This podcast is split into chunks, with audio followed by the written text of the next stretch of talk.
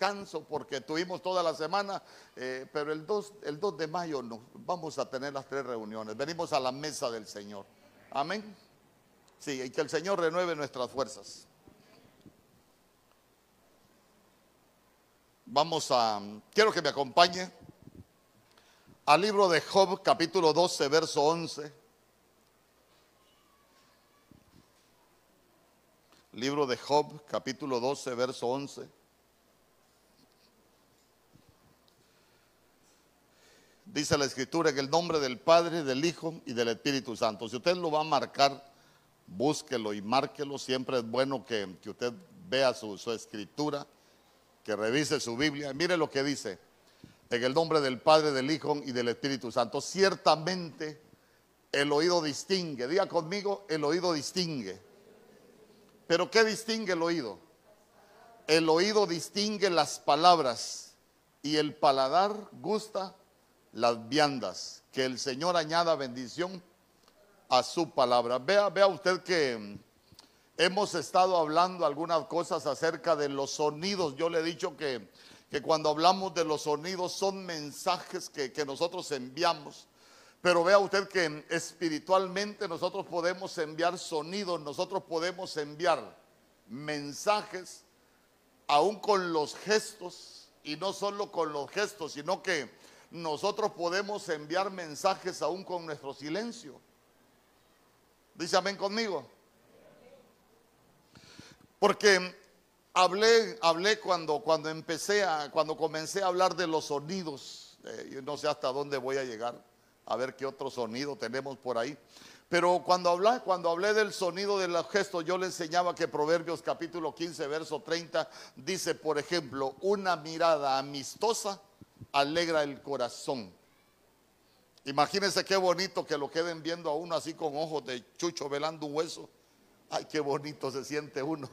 Pero que lo queden viendo con ojos de chucho que lo quiere morder, uno también entiende. Amén. Entonces, entonces vea usted que, que nosotros necesitamos cuidarnos porque venimos a, aprender acerca de nuestras familias y usted se ha dado cuenta que la mayoría de problemas de ese tipo nosotros los tenemos en la casa. Hermano, qué bueno fuera que los tuviésemos en la calle, qué bueno fuese, fuese gracias, qué bueno fuese que, que, en el trabajo allá. No, no, no. Ya se dio cuenta que muchas veces son situaciones que nosotros vivimos en nuestra casa. Eh, problemas que tenemos e, en el seno del matrimonio, problemas que tenemos muchas veces con los hijos, hermanos, que a veces nos hacemos gestos y, la interpretación es terrible. Eh, por ejemplo, yo le hablaba de, del abrazo, cómo el abrazo produce una, una situación que, la ciencia la ha determinado como apego y también la Biblia lo enseña como, como apego y el apego lo que brinda entre muchas cosas es seguridad. Yo me recuerdo que hay un canto que eh, detente, haz una pausa en tu vida para oler las rosas, a Dios debes dar gracias. Y dice un montón de cosas bonitas, es un canto bien, bien poético. Y dice, abraza a tu hijo, ese niño que un día crecerá y pronto volará, porque, porque le voy a decir algo, el tiempo se pasa, se pasa rápido y sabe cuál es el problema, que muchas veces lo desperdiciamos sufriendo. Muchas veces la vida nos la pasamos llorando, hermanos, nos la pasamos peleando. Muchas veces la vida nos la pasamos en contiendas en vez de disfrutarnos la vida que Dios nos da. Por eso, por eso hay cosas que yo, no, sé ni cuánto tiempo voy a predicar. Yo, yo estoy, estoy bien, bien ministrado por esto, le voy a decir, porque yo mismo me analizo, yo mismo reviso tantas cosas que nosotros pudimos haber, haber vivido. Pero, pero vea usted que hay cosas en la Biblia que a uno le dejan grandes enseñanzas. Jacob era, era un hombre rico, él tenía, tenía bienes, tenía dinero, eh, mujeres, eh, tuvo hijos.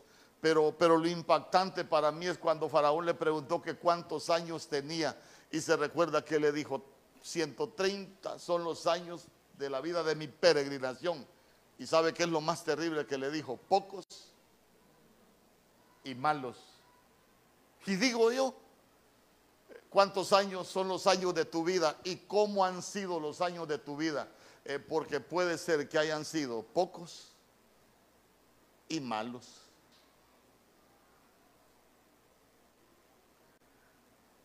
Y, digo yo, qué bonito sería no vivir tantos años, hermanos, un montón.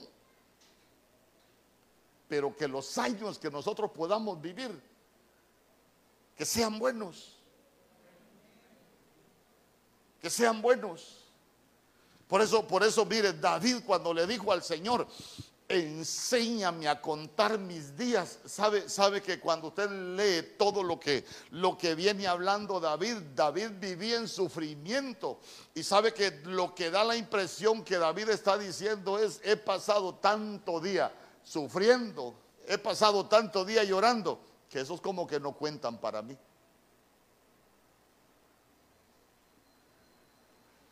Hay días que no, voy a hablar de su familia, no voy a hablar de su familia, voy a hablar de lo que nosotros vivimos. Hay días que uno de enojado, de triste o de lo que sea, que ni come uno. Y yo le aseguro que aquí hay un montón que eran igual que su pastor, que cuando se ponían bravos no comían. Usted era el bruto, pastor. Y al final, hermano, ahí anda deambulando uno para la vida. Digo yo, uno se vuelve como un zombie, ahí anda deambulando por la vida. ¿Y sabe qué? Haciendo cara de hipócrita. ¿Cómo están? Ah, bien para la gloria del Señor. Y no estamos bien.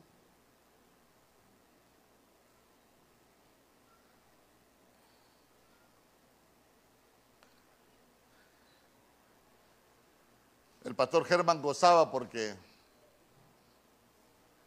habían unos que él sabía que estaban en guerra, tal vez porque la hermana la había llamado y pastor, yo quiero hacer esto, quiero hacer lo otro, quiero, mire. Y cuando entraban a la iglesia, agarrados de la mano, Dios le bendiga, pastor. Y él de pronto miraba que el hombre tenía apretada la mano de la mujer, pero porque se le quería soltar. ¿Por qué? Porque estaban peleados. Entonces ya se dio cuenta cómo muchas veces nosotros nos acostumbramos a, vivir una vida en la familia que únicamente nos estamos dañando. Y digo yo, y para nosotros es aprender, aprender. Imagínese usted, ¿sabemos Biblia? Sí sabemos Biblia. Ay, en el Salmo 139 la Biblia dice que el Señor escribió todos los días de nuestra vida sin que faltara ninguna cosa, sin que faltara nada de lo que va a pasar en mi vida. Ay, si es que Jeremías capítulo 29, verso 11 dice, ah, porque yo Jehová sé los planes que tengo para vosotros. Mis planes para vosotros son de bien, no son de mal. Mis planes para vosotros son para garantizarles un futuro y para garantizarles una esperanza. Pero ni qué futuro, ni qué esperanza, ni qué planes de bien. Nos torturamos la vida y los planes del Señor. Jeremías capítulo 15, verso 11, la Biblia, Félix Torres Amad. Ah, porque yo prometí que, que, vosotros van a ser felices todos los días de vuestra vida. Hermano, ¿cuál felicidad todos los días de vuestra vida?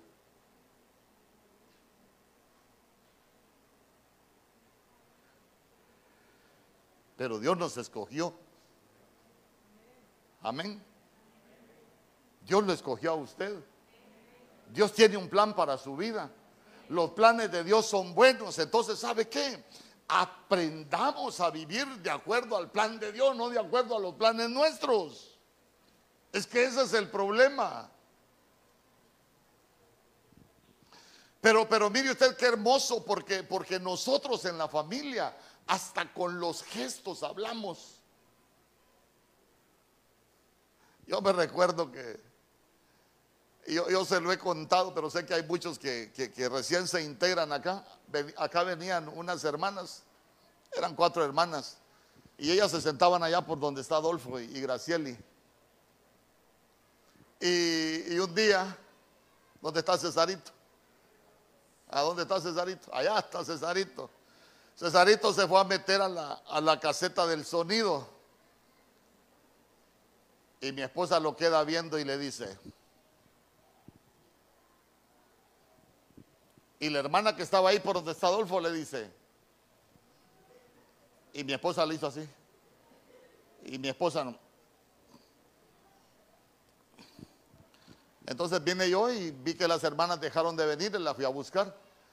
Ya día no lo veo por, las veo por la iglesia. Desde que la pastora nos corrió, me dijo. ¿Por qué? Porque, porque me estaba, allá cuando estábamos en el culto, le hizo así, me dijo. Y yo le pregunté que yo, y ella me dijo que sí, me dijo. Y cuando yo le dije que sí, me dijo que me fuera, me dijo. ¿Y cómo quiere que volvamos si nos corrió? Entonces, entonces vea, vea usted que, que lo, y no habló, no habló, pero los gestos llevan un mensaje. Eh, ¿Acaso usted no ve cuando le hacen mala cara? ¿Y que dice usted? Ay, qué bonita la mala cara que me hizo. Lleva un mensaje. Hablábamos, hablábamos también de, del sonido de, del sonido de nuestro silencio. ¿Sabe usted que con nuestro silencio nosotros llevamos un mensaje también? Eh, por ejemplo, la Biblia dice que aún el necio cuando calla es tenido por sabio. Cuando nosotros conocemos el tiempo que es mejor callar y no hablamos porque vamos a hablar muchas cosas que no son buenas y nosotros aprendemos a callar, estamos dando señales, estamos enviando un mensaje de que tenemos sabiduría. Pero si nos agarramos al dime que te diré, estamos comportándonos como necios.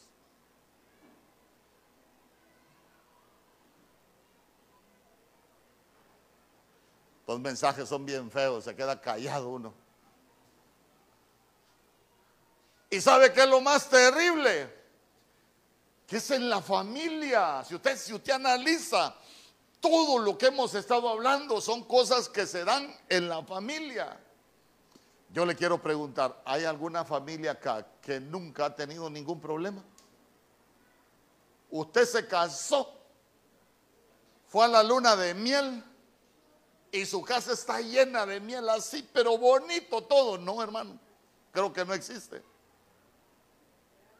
Muchos se comieron la miel y se quedaron perdidos en la luna. Entonces imagínense, imagínense que Salomón en el libro de Eclesiastés capítulo 3, usted se recuerda que lo leímos el viernes anterior, que él dice que hay tiempo para hablar y hay tiempo para callar uno, uno, uno como cristiano necesita darse cuenta que hay cosas que uno no puede decir y que es mejor no decirlas. Mire, yo era liso con la boca. Pero era liso en la calle, no. Con mi esposa era liso yo. Hoy es un día, hoy no es día de liberación, es día de administración, ha dicho Jehová. Yo era liso con mi esposa y por cualquier cosa le decía cosas. Pero cuando nosotros comenzamos a, aprender que, que, nos causábamos mucho daño con lo que nos decíamos, ¿sabe que hicimos un, hicimos un trato? Ya te diste cuenta que hay cosas que nosotros no nos deberíamos decírnoslas, porque estamos dañando nuestro matrimonio. ¿Y sabes qué? La próxima vez que tengamos ganas de decir, porque a veces le dan ganas a uno de decirse cosas, ¿sabes qué? Cuando nos den ganas de decirnos cosas, mejor nos callamos la boca. Ojo, no estoy hablando de ustedes, estoy hablando, y se lo digo porque ahí está mi esposa. Mire.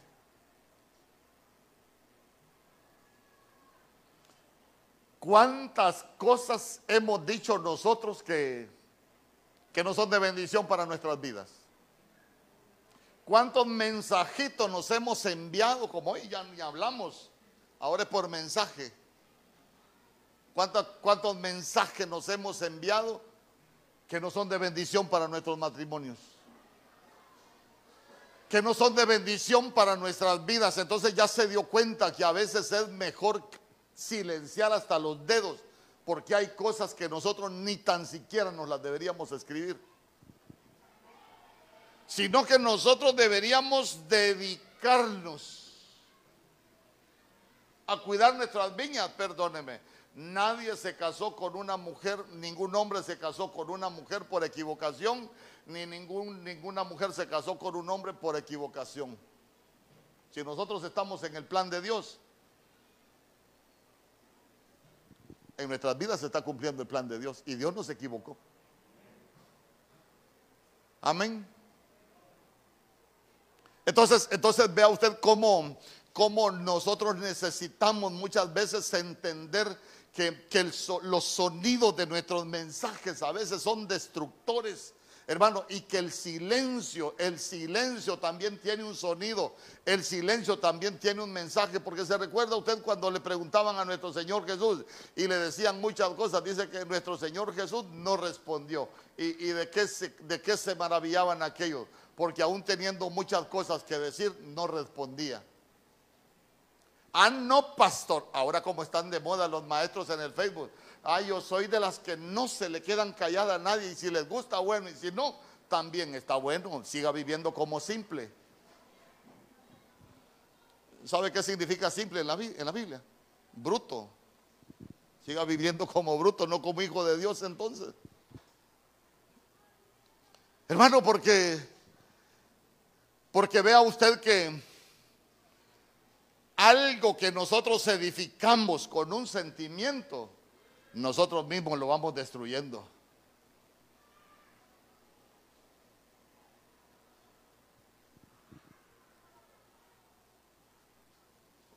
¿Cómo se escuchan los niños, da? Sabe que a veces es mejor no responder cuando uno no tiene algo bueno que decir. También aprendimos que David cuando andaba allá metido donde no debía. David dice que se fingió loco. A veces es mejor hacerse loco. Mire, es mejor pasar un rato por loco que vivir un buen pleito en la familia. Cuando a usted le griten algo, no se detenga, hágase, hágase loco. Pero no, si salió un loco, se le paró el otro que es cristiano también, el otro loco. Ya no tenemos un loco, tenemos dos. Y sabe que eso es lo que nos enseña David. Fingirse loco, es de reyes fingir demencia. Hermano, si alguien te ofende o te dijeron algo ofensivo, es de reyes fingir demencia. ¿Sabe qué? Porque cuando nosotros nos detenemos a, prestarle interés, porque ya se dio cuenta lo que, lo que leímos al principio, que el oído distingue las palabras. Y si nosotros nos detenemos a, prestarle oído, nos van a dañar los mensajes que nos den. Pero si no distinguimos lo que nos dicen, no nos van a dañar.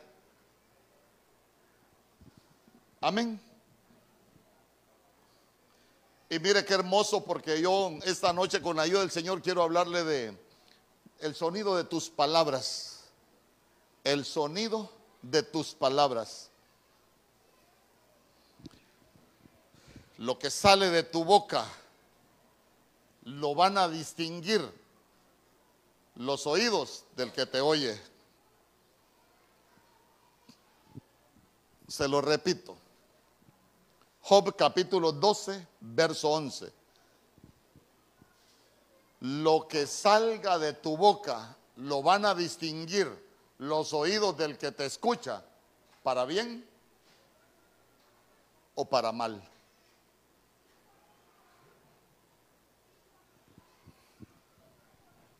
Hay otro verso que, me gusta mucho, pero esto ya no lo dijo Job, sino que lo dijo Eliú en Job capítulo 34, verso 3.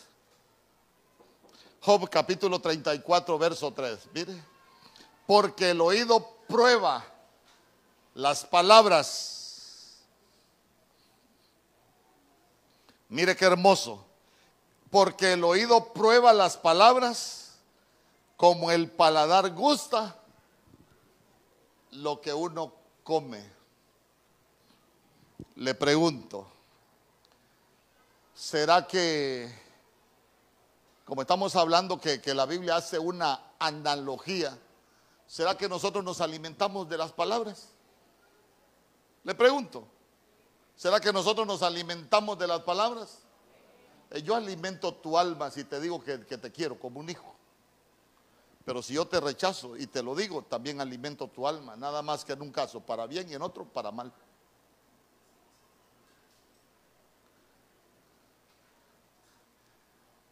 ¿Me querés, amor? Ya vamos con la misma tontería. Todas las noches me preguntas la misma babosada vos.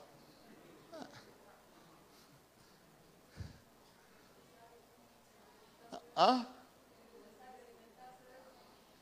¿Y qué le cuesta decirle? Pero no como Pedro. El Señor le preguntaba que lo amaba y Pedro le decía, sí te quiero. Necesitaba escuchar que Pedro lo amaba. Y yo le pregunto, ¿tenía necesidad nuestro Señor Jesús? Pero para nosotros es una gran enseñanza. Dísame conmigo. Eh, ¿Cuántas veces le repite usted a los suyos que, que los ama? Usted les dice a los suyos cosas bonitas.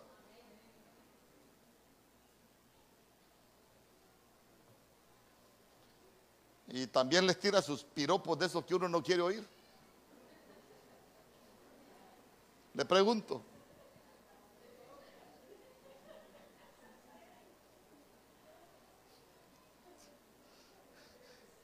Es que, es que mire hermano, a veces uno escucha cosas de los hijos que a uno le dan ganas de llorar, fíjese. Yo he escuchado cosas de algunos hijos suyos que han llenado de tristeza mi corazón. Y no vaya a ir a preguntarle a sus hijos, vos le has descrito al pastor, ya te voy a agarrar, ya te voy, ya te voy a poner la capucha para sacarte la verdad.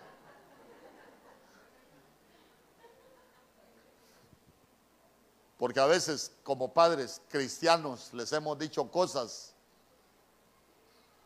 que cuando nuestros hijos las probaron con el paladar del oído, les causamos un daño que nosotros ni idea tenemos con lo que les dijimos. ¿Sabe cuál es el problema? Que a veces nosotros como padre creemos que se las podemos decir.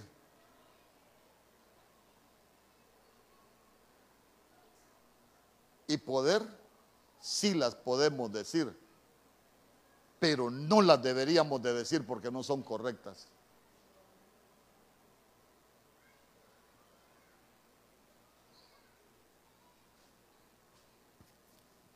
El oído prueba las palabras.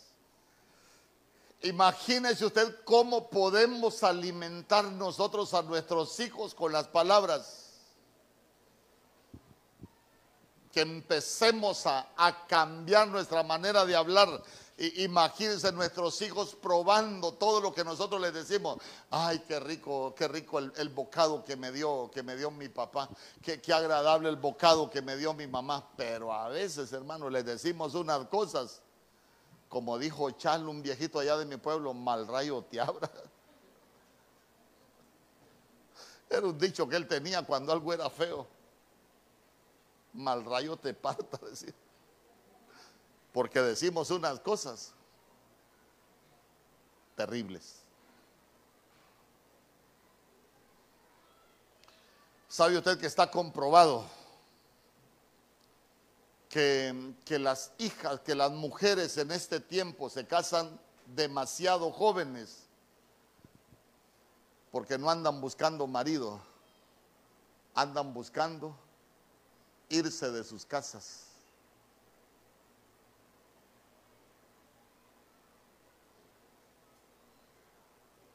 ¿Por qué? Porque dejaron de ser hogares y se convirtieron en cualquier cosa en nuestras casas.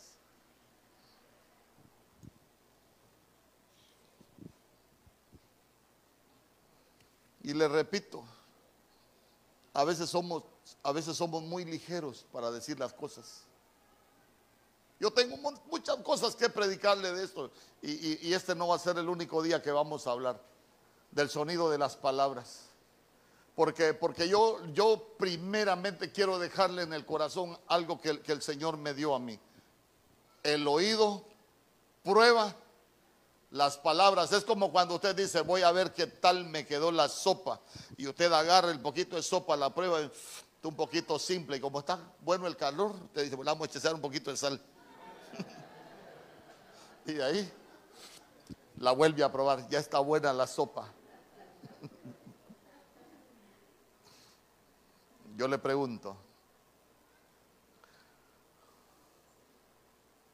¿usted ha edificado su boca para hablar cosas buenas? ¿O todavía decimos cosas que no son correctas?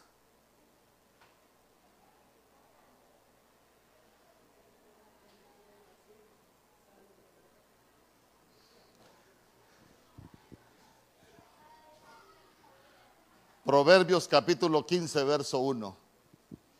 No se me detenga, hoy sí le voy a pedir, no se me detenga abriendo la Biblia, lo vamos a leer aquí. Eh, la Reina Valera 60 que usted tiene dice, la palabra blanda calma la ira, mas la palabra áspera solo hace subir el furor. Pero miren lo que dice esta versión. La respuesta blanda aplaca la ira, pero la palabra hiriente, diga conmigo palabra hiriente, atiza la cólera. La palabra hiriente atiza la cólera. Sabe que cuando hablamos de palabra hiriente estamos hablando de palabra que es retadora. Hablamos de palabras que son provocadoras. Hay palabras que pueden incitar a la violencia.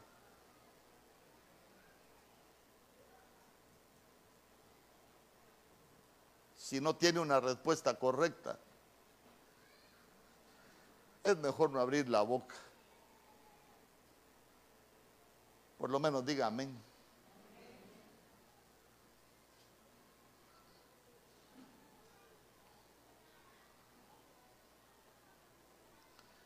Porque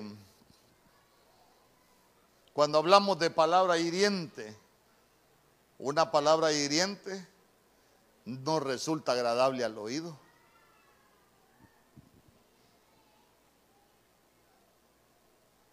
La palabra hiriente es dañina.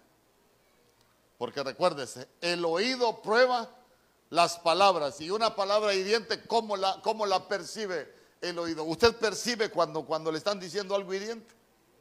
¿Usted percibe cuando le están diciendo algo provocador, algo que es como retador? Sí se percibe. Pero vea usted que la palabra hiriente únicamente atiza la cólera. Es como el combustible para que los problemas se vuelvan mayores en el matrimonio y en la familia. ¿Y sabe qué es lo más terrible? Que esto aplica hasta para los hijos, porque se recuerda que la Biblia dice, padres, no exasperéis a vuestros hijos, porque las palabras son hirientes. ¿Cuántos padres no, no, no hieren a sus hijos con lo que les dicen? ¿Sabe que se puede herir la dignidad de las personas? Y eso solo es combustible para que los problemas se vuelvan más grandes. Me gustaba mucho porque esa palabra hiriente dice que es algo pernicioso. Y cuando, cuando hablamos de algo pernicioso es que puede causar daños importantes en la persona que las escucha. Y cuando hablamos de daños importantes, quiere decir que, que ya no solo son daños así, así, un dañito nada más que, que alguien se sintió mal. No, cuando hablamos de daños importantes, ah, quiere decir que esas palabras que tus oídos probaron que eran hirientes, ahí las vas a andar cargando y las vas a estar escuchando. Y no, pero es que lo que me dijo, pero es que lo que me dijo, pero es que lo que me dijo, ¿por qué? Porque el daño en tu interior se volvió importante. Usted se ha fijado que hay cosas que a uno fácil las perdona. Pero se ha fijado que hay cosas que a uno le dicen que se vuelve difícil personal. ¿Por qué? Porque la palabra te hirió. Y el daño se vuelve importante. Ahora imagínense, ahora vamos, ahora imagínense, hoy, hoy hubo una palabra hiriente, ahí dijimos algo que, que nuestros oídos probaron y, no era bueno, una herida. Ah, y, y, como nos acostumbramos a vivir así, el siguiente día otro problema, otra palabra hiriente, ya no solo hay una herida, ahora hay dos heridas. ¿Dónde vamos a parar? Todos macheteados. Y el alma destrozada. Y si se nos destroza el alma, se nos destrozan los sentimientos. ¿A dónde lo quiero llevar? Se nos destrozan los sentimientos, fácilmente destrozamos a nuestros hijos. Se nos destrozan los sentimientos y el alma, fácilmente hacemos pedazos un matrimonio.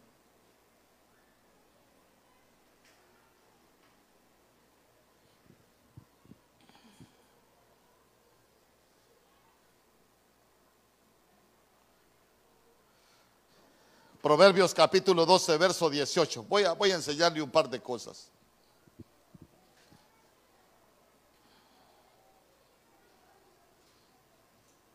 Proverbios capítulo 12, verso 18. Por lo menos unas tres cosas le voy a enseñar. No quiero enseñarles muchas cosas hoy. Hay hombres cuyas palabras son como golpes de espada. Mas la lengua de los sabios es medicina. Entonces tome nota, tome nota. Palabras como golpes de espada. Vaya viendo la diferencia que aquellas eran palabras hirientes. Aquellas eran palabras ásperas, pero aquí las palabras dice que son como golpes de espada. Diga conmigo, palabras como golpes de espada. Bien, bien.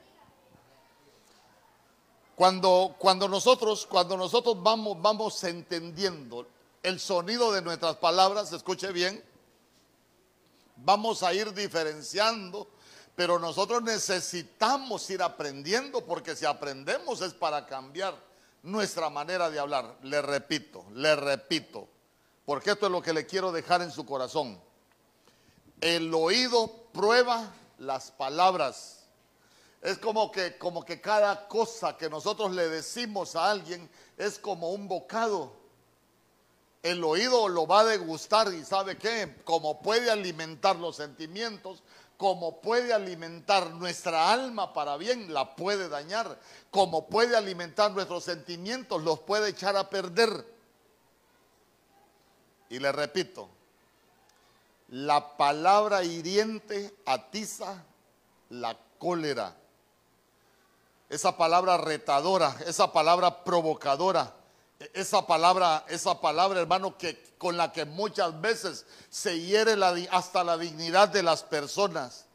Esa palabra que va causando un daño importante, ya no es un daño cualquiera, sino que los daños que se va causando con lo que se le dice al otro, ¿sabe qué es? Es un daño que, que va provocando, hermano, destrucción en los demás. Pero ahora, hay hombres cuyas palabras son como golpes de espada. Bien. Pero mire qué bonito, más la lengua de los sabios es medicina.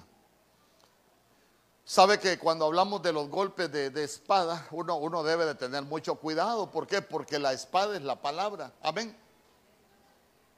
Pero imagínense usted, ¿para qué es la espada? La Biblia dice que la palabra de Dios es como una espada que penetra hasta el tétano para discernir, pero la palabra también sirve para cortar. Pero vea usted que aquí no penetra ni corta, sino que golpea.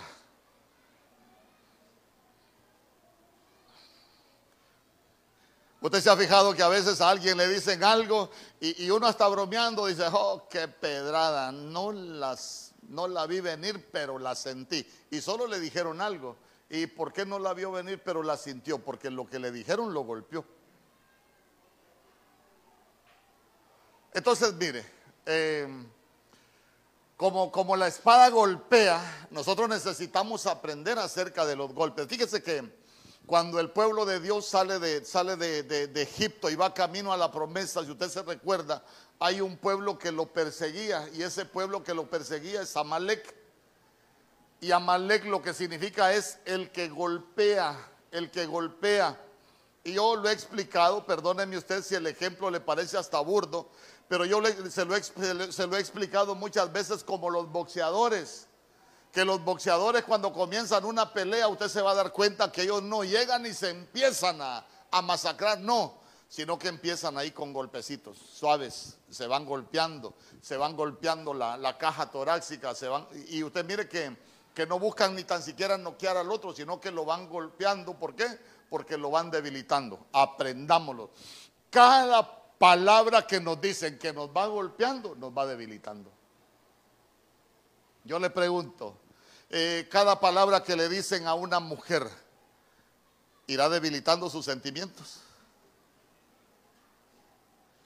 Cada palabra que se le dice a una mujer que la golpea irá debilitando el matrimonio. Ahora vámonos con los hijos. Cada palabra que nosotros decimos que golpeamos a nuestros hijos, oiga bien, estamos hablando de violencia con la boca. Cada palabra que nosotros le decimos a nuestros hijos que los golpea ¿Iremos debilitando nuestra relación con nuestros hijos? Claro que sí.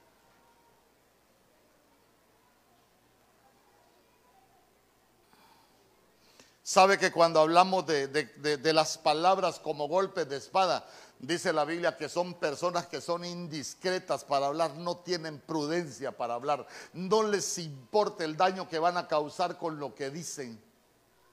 Hermano, perdónenme, pero nosotros necesitamos tener cuidado con eso. Porque, porque si estamos golpeando con lo que decimos, al final nos vamos a quedar sin nada.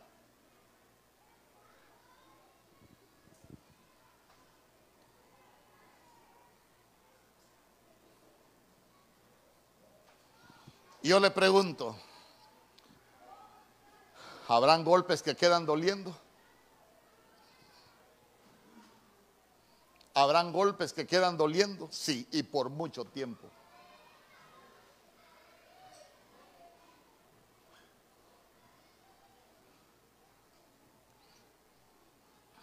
Y pasan los días y te sigue doliendo. Porque mire, si hay algo que cuesta sanar, son las heridas de las palabras y los golpes de las palabras.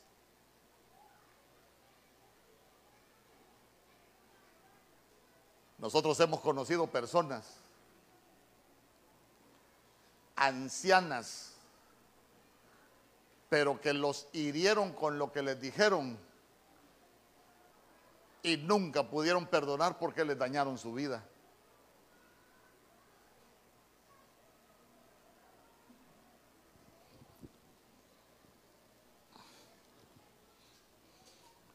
Yo, yo le he contado que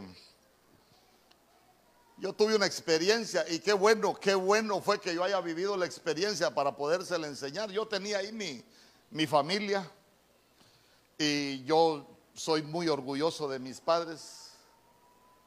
Papá era un hombre muy trabajador, un hombre sí, serio, ordenado, disciplinado hasta, hasta donde usted no se imagina, ya sabe por qué yo tengo, tenemos reglas en nuestra casa de cuidar todo. Y mi mamá era una, era una niña de 10 años cuando quedaron motos y, quedaron huérfanos. Y su hermana mayor, 12 años, era la hermana que se hizo cargo de ellos. Mi mamá se casó jovencita con mi papá. Pero, pero nosotros tenemos otros tíos que, que sí tuvieron un mejor futuro, hermanastros de mi mamá. Y hay un tío que se fue para Estados Unidos, se hizo un hombre millonario y yo me recuerdo que mi tío, el, el millonario, una vez me invitó porque venía a Honduras, que fuera donde un tío allá a la Lima. Y yo llegué.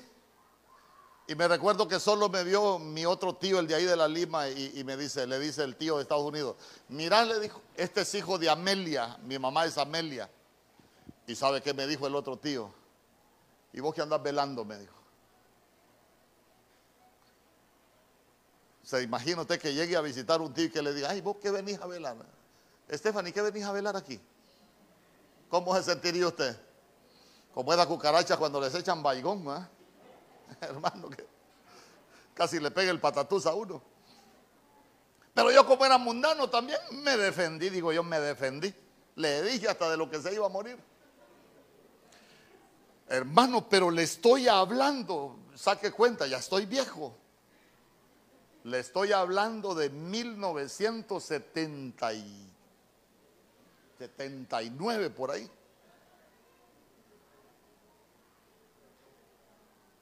Y sabe usted que como dos años antes de venirme para de pastor, no, menos, ¿va? Menos, ya casi nos veníamos. Ya habíamos tenido sueños, ya nos habían dicho profecías y nosotros estábamos esperando que el Señor nos llamara, no porque andábamos buscando, sino por todo lo que sucedió. Y, estábamos en eso y, llegamos donde un tío. Mi tío también era, era pastor desde muy jovencito y, y me dice mi tío, estaba enfermo él y yo lo fui a ver. Y me dice, Tito, Tito, ya arregló el problema con su tío y le digo yo, yo no tengo ningún problema, ya lo perdoné, le dije. Y me dice mi tío, no, me dice, no es así, no es así. Usted tiene que ir donde su tío y pídale perdón. Me dijo, a usted le conviene, porque usted, va que usted ya enseña en la, en la iglesia, ya lo he visto enseñando, va que usted predique en la iglesia, allá en San Pedro ya ha hecho cosas así. Vaya, pídale perdón, el bien es para usted, me dijo. Y yo, mm, no, pero yo no, no siento nada. Hermano, pero desde 1979 hasta, hasta, hasta el 2012, yo no quería ni ver a mi tío. Ni me había atrevido ni a preguntar por él. Entonces, entonces me dice, ah, y le voy a dar otro consejo. Vaya pronto porque ya se va a morir, me dijo. Entonces le dije yo un sábado a mi esposa, vamos a ver si es cierto. Fíjese que cuando yo estuve enfrente de mi tío, me acordé de todo lo que yo experimenté cuando él me dijo que, que iba a velar. O sea que las palabras me habían dañado tanto que en mi subconsciente yo todavía tenía el dolor. Y cuando él me vio, yo solo le dije, Dios le, bendiga, tío, soy el hijo de Amelia. Inmediatamente me dijo él, perdóname por lo que te dije, me dijo. Y yo le dijo, no, yo vengo a pedirle perdón también por todo el menú que le, que le receté. Entonces nos abrazamos y oramos, pero, pero lo que le quiero dejar en su corazón es que a veces uno dice, te dijeron algo que te golpeó y uno cree que ya sanó pero a veces no hemos sanado. No hemos sanado. ¿Y sabe cuál es el problema? Es como cuando usted tiene un, tiene, tiene un golpecito que, que, usted cuando le vuelven a dar, ahí mismo te vuelve a experimentar el dolor porque no ha sanado. Entonces lo mismo sucede en la familia cuando nosotros nos decimos cosas que nos golpean. Con el tiempo uno puede creer que ya sanó, pero cuando te vuelven a decir otro, otra cosa que te golpeó, vuelves a sentir el dolor pero más fuerte. No, ya, ya estoy cansada. ¿Por qué? Porque estar en lo mismo ya se vuelve estar en lo mismo y la gente se cansa porque lo que te está cansando es el dolor por todo lo que los golpes que ha recibido. Y cuando ya ya tenemos más dolor que alegría, ya no hay alegría en la comunión matrimonial. Ya se va perdiendo la alegría hasta en las cosas que uno puede tener en su casa. ¿Por qué? Ya dejamos de disfrutarnos lo que Dios nos dio y empezamos a vivir para sufrir, cuando nosotros deberíamos de buscar ser felices. Con lo que Dios te ha dado, sea mucho, sea poco, disfrutarte lo que Dios te ha dado, no pasarnos destruyendo. Porque ese no es el plan de Dios. Y muchas veces nosotros vivimos así porque no queremos aprender.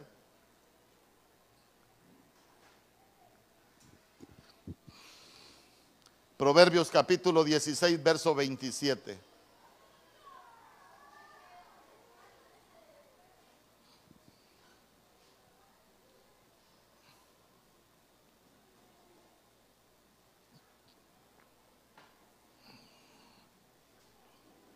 Proverbios capítulo 16, verso 27.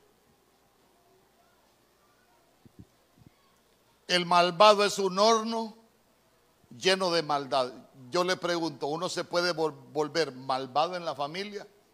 ¿Sabe cuándo uno se puede volver malvado en la familia? Cuando ya uno tiene maldad en su corazón. Y voy por partes. ¿Sabe cuándo uno tiene maldad en su corazón? Cuando uno, uno es capaz de decirle cosas a su mujer, verla llorando y que ya no te conmueva. Esa es, esa ya es maldad. Cuando uno es capaz de decirle un montón de cosas a tus hijos, que tus hijos terminan mal y, uno ya no se conmueve, ahí, uno ya se volvió malvado. Y sabe qué, ya nos volvemos un horno lleno de maldad, hermano. Y eso es triste que alguien, alguien se vuelva así. Pero mire lo que dice al final del verso. Sus palabras queman como fuego. Ay, hermano. Sabe que esa palabra quemar lo que significa es dejar cicatrices. Dejar cicatrices. Pero como estamos hablando de palabras, yo le pregunto, ¿será que las palabras no pueden dejar cicatrices en el alma a nosotros? Sí, hermano, sí. Nos dejan cicatrices. Y ya cuando las palabras nos dejan cicatrices, hermano, todo se va volviendo más difícil en la familia. Todo se va volviendo más difícil en el matrimonio. ¿Sabe por qué? Porque ya tenemos un deterioro, ya tenemos una marca. Las cicatrices son marcas. Quiere decir que nosotros en nuestra alma, en nuestros sentimientos, ya tenemos una marca. Ahora bien, ¿qué hace el fuego? Escuche bien. La Biblia dice en Jeremías capítulo 23, verso 29, si no me equivoco, el Señor dice, no es mi palabra como fuego, pero la palabra del Señor es fuego para quitarnos lo malo. Pero aquí estamos hablando, estamos hablando de, de palabras que son como fuego, pero de un malvado de alguien que ya las dice con maldad. ¿Sabe qué? Es como cuando alguien dice algo con el propósito de ofender. Cuando ya usted dice, bueno, usted no, usted no. Es como cuando ya alguien dice algo, pero ¿sabe qué? Tiene la intención de causarle daño al otro. El problema es que muchas veces no lo entendemos de, esta manera. Entonces, entonces uno, uno se da cuenta de algo. A ver, ¿Qué pasa cuando se enciende un fuego? El fuego quema. Y después de que, después de que se encendió el fuego, ¿qué queda? Y yo le pregunto, ¿podemos seguir edificando una familia si le prendimos fuego y la quemamos? No, hermano. No. Entonces nosotros necesitamos cuidar nuestra boca. ¿Sabe qué? Que, nuestras palabras no sean, no sean como fuego, que quemen porque al final vamos a terminar destruyendo todo. Una mujer puede terminar quemada. Estoy quemada, ni para atrás ni para adelante. Yo hasta aquí llegué, pastor. ¿Por qué? Se quemó.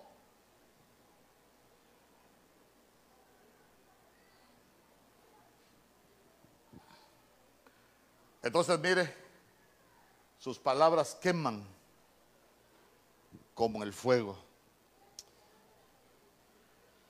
Y al final las familias terminan quemadas. Hijos quemados, matrimonios quemados y al final nos quedamos sin nada.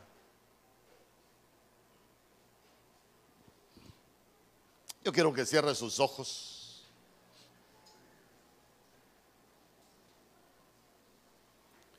Porque yo quiero que nos demos cuenta de algo hoy que la Biblia dice que el oído distingue las palabras, que el oído distingue las palabras.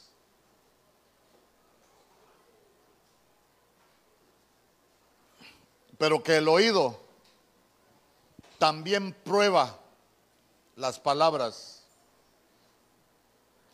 Si nosotros lo, vemos espiritualmente, el oído es como nuestro paladar. de lo que nosotros escuchamos. Y las palabras pueden ser como medicina. Las palabras pueden llevar sanidad. Pero hay palabras que también pueden llevar destrucción. Ay, yo no quiero que salga tan pronto de la presencia del Señor.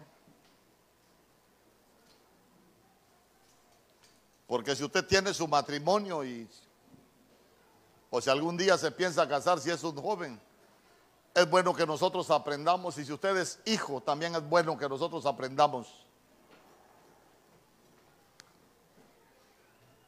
Y que nos demos cuenta de que nosotros en el oído tenemos como un paladar que prueba las palabras. Porque las palabras son como el alimento para nuestra alma. Las palabras alimentan nuestros sentimientos para bien o para mal. Imagínense qué hermoso es levantarse cada día y escuchar buenas palabras. Pero qué difícil es levantarse cada día con la expectativa de saber cómo me va a tratar hoy o qué nos vamos a decir hoy. Esa no es vida. En el nombre poderoso de Jesús. Yo te quiero preguntar cómo cómo te has estado alimentando con las palabras que te han dicho. O cómo has estado alimentando a tus hijos, sus oídos, su alma, sus sentimientos, con lo que tú les dices. Porque el oído prueba las palabras porque hay palabras hirientes. ¿Cuántas heridas se pueden causar con las palabras? Imagínense acostumbrar a, herirse todos los días. ¿Con cuántas heridas vamos a terminar al final?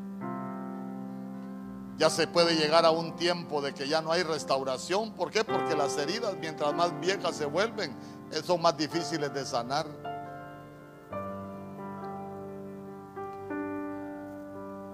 palabras que hirientes que resultan hasta desagradables escucharlas y por eso es que hay muchas personas ya no soporto seguirte escuchando, claro, ya se cansó porque te dañaron tanto el oído que ya no quieres seguirlo escuchando.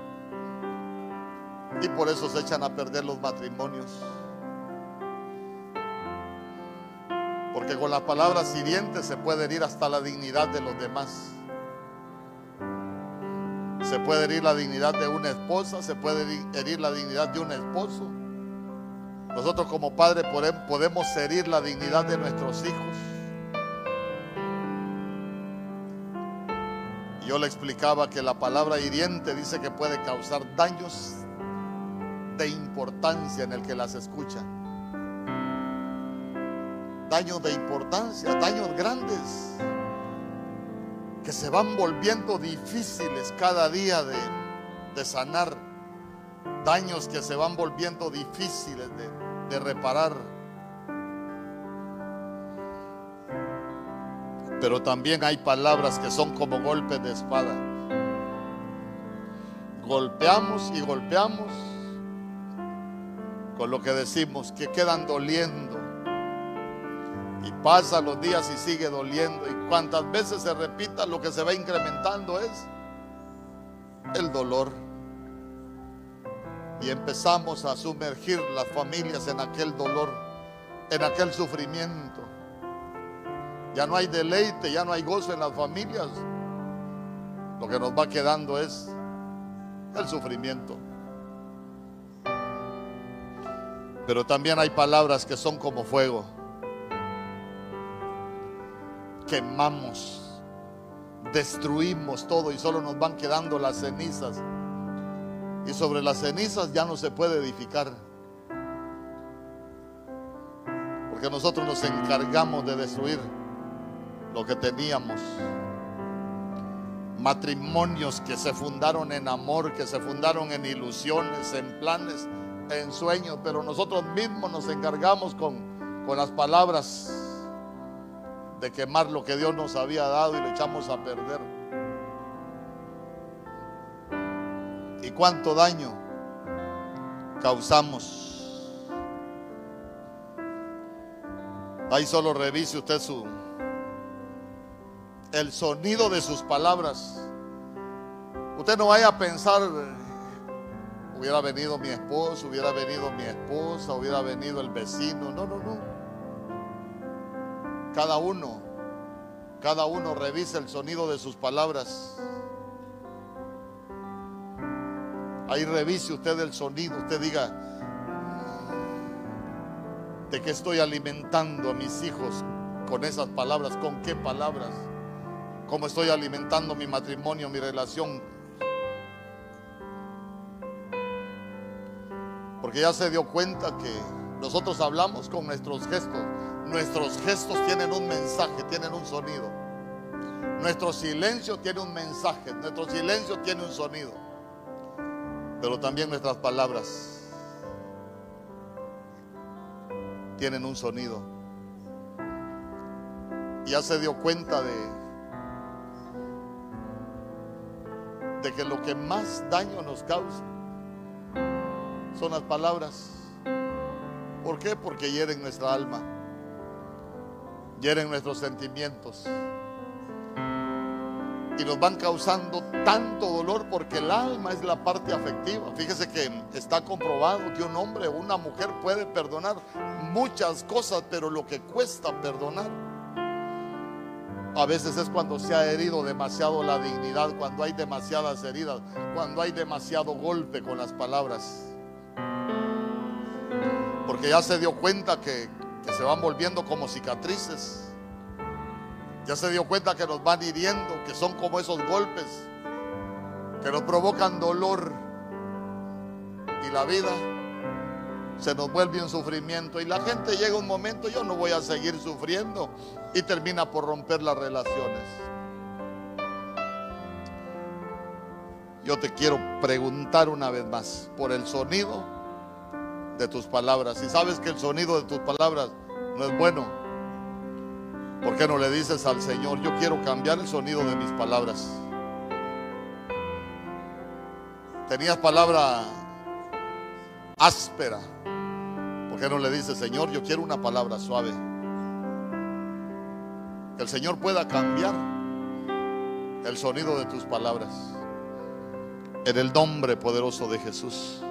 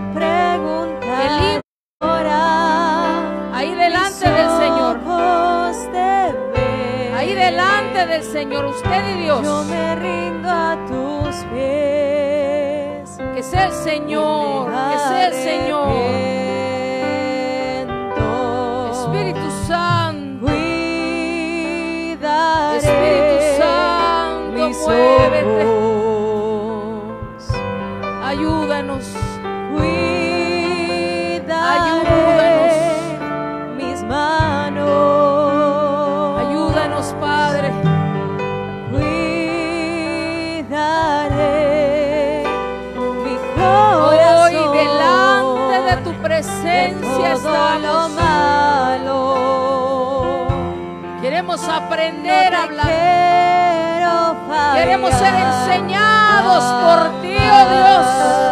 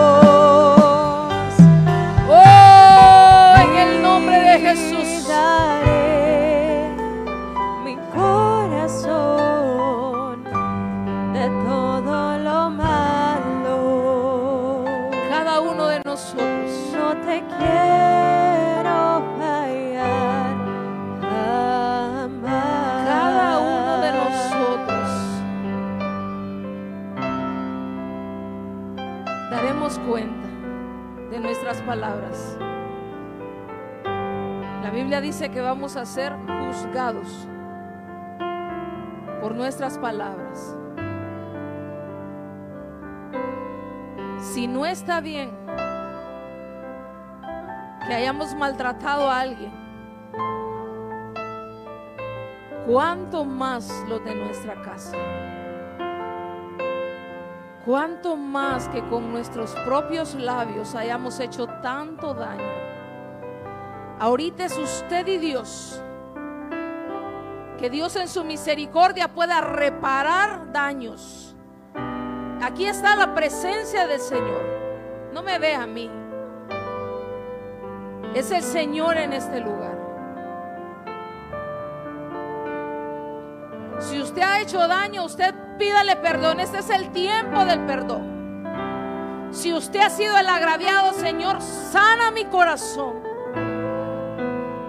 Han guardado, se ha guardado palabras que me han hecho daño. Guarda mi corazón, oh Dios. Sana mi corazón, oh Dios. Mira, oh Dios, hay palabras que no he podido olvidar y han pasado los años. Y sigue doliendo y sigue doliendo. Solo la presencia de Dios, solo el Espíritu de Dios puede llegar donde el hombre no puede llegar. Él está aquí.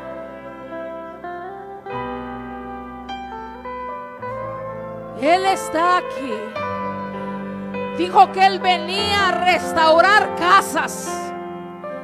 Habían casas destruidas, pero hoy la presencia de Dios ha descendido a este lugar para restaurar, para restaurar, para consolar, para sanar. En el nombre poderoso de Cristo. En el nombre de Jesús. Oh Padre Santo, aquí estamos. Aquí estamos. Muévete en este lugar.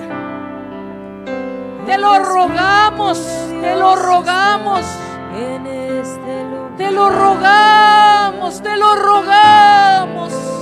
El Espíritu de Dios se mueve en este lugar. Pon guarda en mis labios Está para que no salga de mí cosas que después me tenga que arrepentir. para liberar. Oh, Espíritu de Dios, opera en cada vida, en cada corazón. El Espíritu de Dios Hijos está dañados. en este lugar. Esposas dañadas, El Espíritu Incluso de hombres. Dios se mueve en este lugar. incluso hombres. Hay hombres dañados Está aquí para consolar. porque sus esposas no han sido Está sabias aquí para liberar. y no han guardado su boca. Está aquí para Que Dios pueda operar en nuestras casas en el nombre de Jesús. Muévete en mí. Espíritu de Dios, opera. Muévete en mí. Este es el tiempo de la sanidad. Este es el tiempo donde Dios opera. Oh, en el nombre de Muévete Jesús. en mí, Dios Espíritu. Muévete en mí,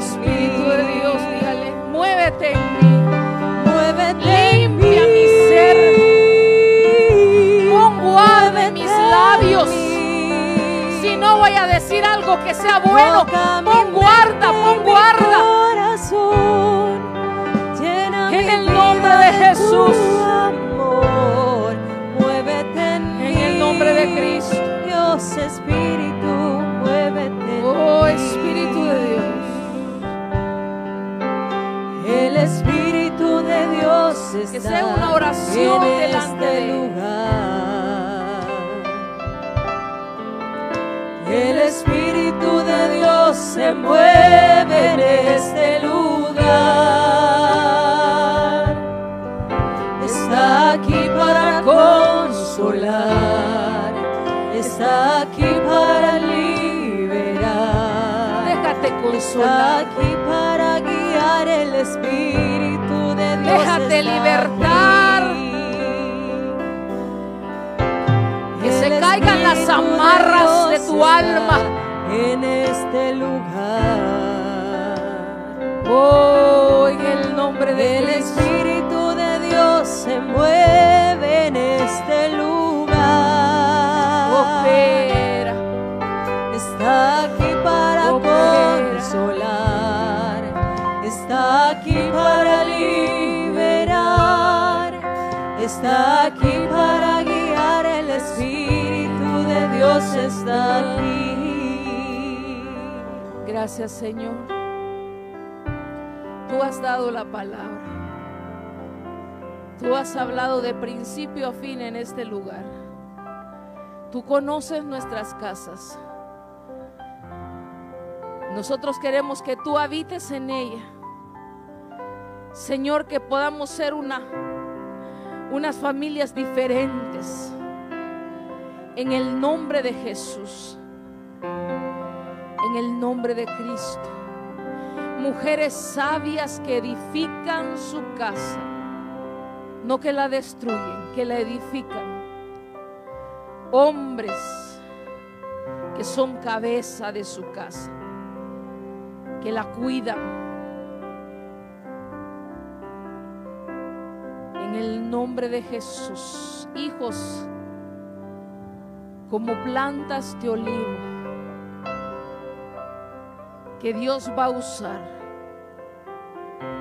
grandemente en el nombre de Jesús.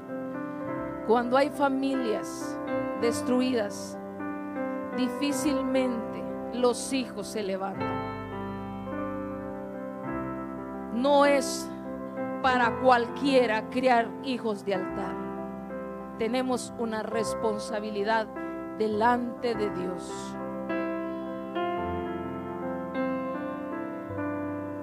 Ponga a sus hijos delante de Dios y dígale, me diste la responsabilidad de cuidar de ellos. Y no te voy a fallar. Hijos que te van a servir. Hijos que te van a amar. Hijos que van a anhelar tu presencia. Me voy a cuidar porque tengo una generación que cuidar. En el nombre de Cristo que sea amurallada cada casa. Que tu presencia, Señor, nos inunde en el nombre poderoso de Jesús. Guarda, guarda su caminar, guarda su levantarse. Guárdales, mi Señor, en el nombre de Jesús. Te lo rogamos, te lo suplicamos por amor de tu nombre. Guárdanos de todo contraataque que el enemigo quiera levantar. Declaramos que no tiene parte ni suerte en nuestras vidas. Nuestros hijos son guardados, nuestros matrimonios son guardados. En el nombre de Jesús nuestra vida está guardada en ti. Lo creemos. Lo creemos, por eso lo decimos. En el nombre de Cristo. Lleva en paz y con bendición a cada uno a sus casas. Te lo rogamos, Padre Santo. Amén. Y amén. Que Dios le guarde, que Dios le bendiga. Vaya en paz y vaya con bendición.